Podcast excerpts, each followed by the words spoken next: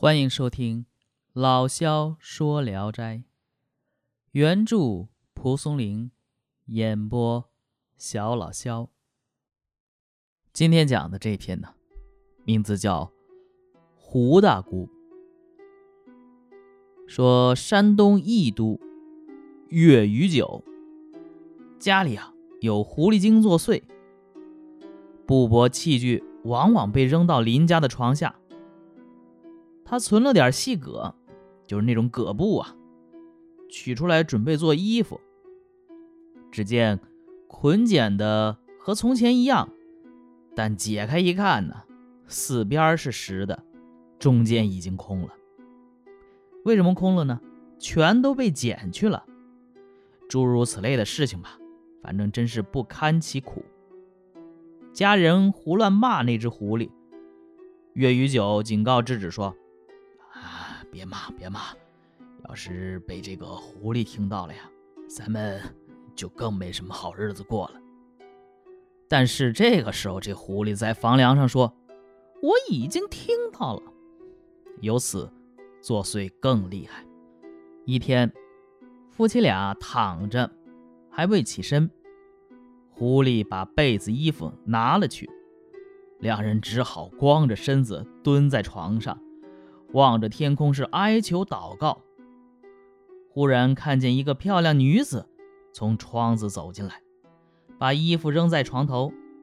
看那姑娘的模样，个头不太高，穿一件绛红色的外衣，外套雪花马甲。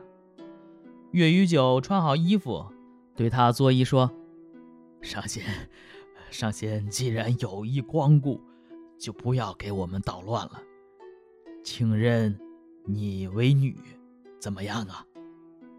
狐狸说：“我岁数比你大，你怎么可以妄自尊大？”又请求做个兄弟姐妹的，也就同意了。于是呢，他命令家人都称呼这狐狸啊为胡大姑。当时严镇张八公子家呀，有狐狸精住在楼上，常和人说话。岳余九问胡大姑：“您认识张家的那个狐狸吗？”回答说：“他是我家喜姨，怎么不认识？”岳余九说：“那喜姨就从不曾搅扰别人，您怎么……哎呀，你怎么不效仿她呀？”狐狸不听，搅扰如故。这狐狸啊，还不太给其他人捣乱。专门给岳余九的儿媳妇捣乱，儿媳妇的鞋、袜子、簪子、耳环常常被丢弃在道上。每当吃饭时，他就在他碗里边，哎呀，埋上死老鼠或者是粪便污秽。这个儿媳妇总怎么受得了啊？于是总扔下饭碗就骂这骚狐狸，也不祈祷，也不求饶。月余九祷告说。哎呀，儿女们都叫你姑姑了，你怎么就一点没有尊长的体统呢？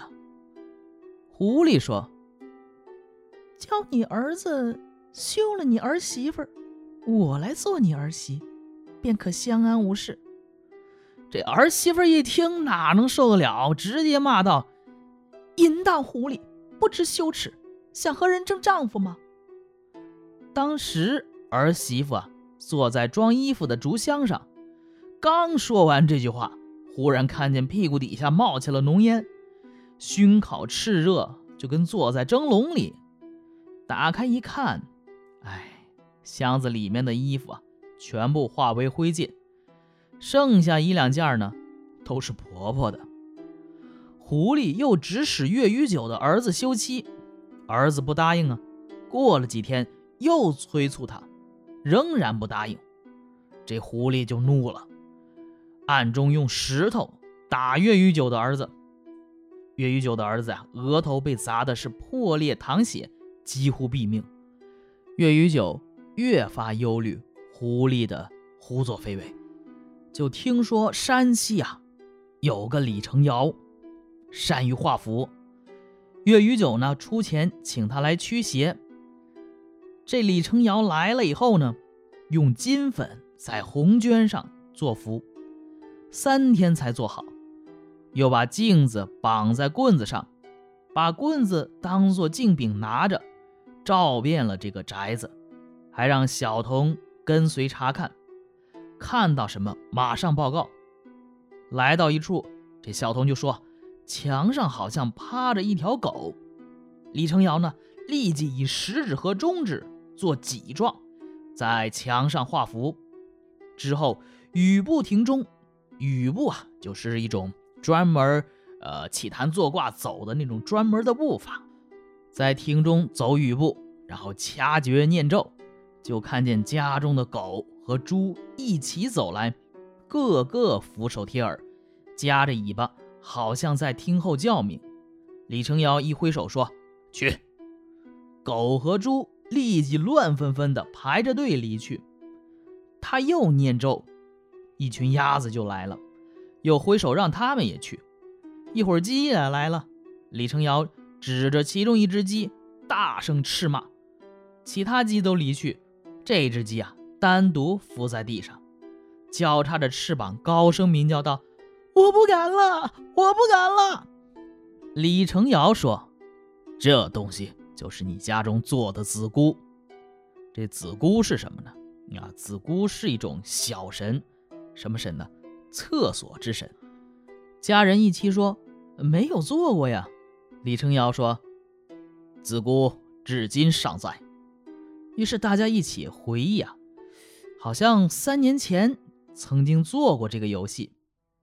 怪异的事儿啊，就从那天开始了。搜遍各处，只见草人在马棚的梁上。李成尧拿下它，投到火中烧掉。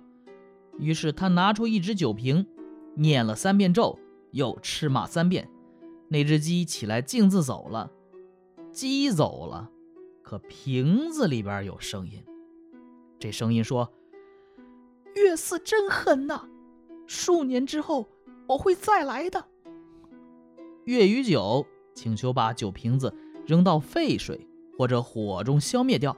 但李成尧不同意，给拎走了。有人就看见这李成尧家的墙壁上啊，挂着数十个瓶子，塞着瓶子口的里面呢，都有狐狸精。听说他依次放狐狸精出来，去人家那里捣乱作祟，因此又可获得酬金，把他们收复回来，真会囤积居奇呀！好。这篇就讲完了啊，《聊斋志异》中的鬼狐花妖啊，是各种社会现象的反应。呃，虞姬在序言中说：“是故有肤色背生，俨然人类，扣其所藏，有鬼域之不足比；而柴虎之难与方者，就是人呐，有的可能比鬼还要可怕，比豺狼虎豹也难以比较。”蒲松龄呢，不得已而设想于杳冥荒怪之域，以为异类有情，或者上堪误对，鬼谋虽远，树其井比贪淫。《聊斋志异》中固然有很多善良的鬼狐花妖，但也有凶恶丑陋的这个妖魔鬼怪，大奸大恶如考必斯、孟狼。小奸小恶，就像这个胡大姑，还有以前说的那种焦明。胡大姑中的狐狸子姑啊，嗯，就类似于街头巷尾不可理喻的这种小流氓。你说你招惹他吧，恶心，那他也赶不走。虽是界限之极呀，却是给生活带来极大的不便。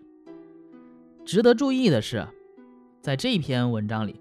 蒲松龄又写制服他们的术士，但是这个术士啊，只是对他们进行调控，并不予以根除。为什么呢？因为有利益链条在，类似于啊社会上收保护费的大流氓，哎，我就放着这些小混混，哎，等他们犯了事儿，我去给你平事儿去，啊，但是呢，我不铲除他们，铲除他们，我怎么再收你的钱呢？所以这都是。呃，他们谋取利益的手段。好。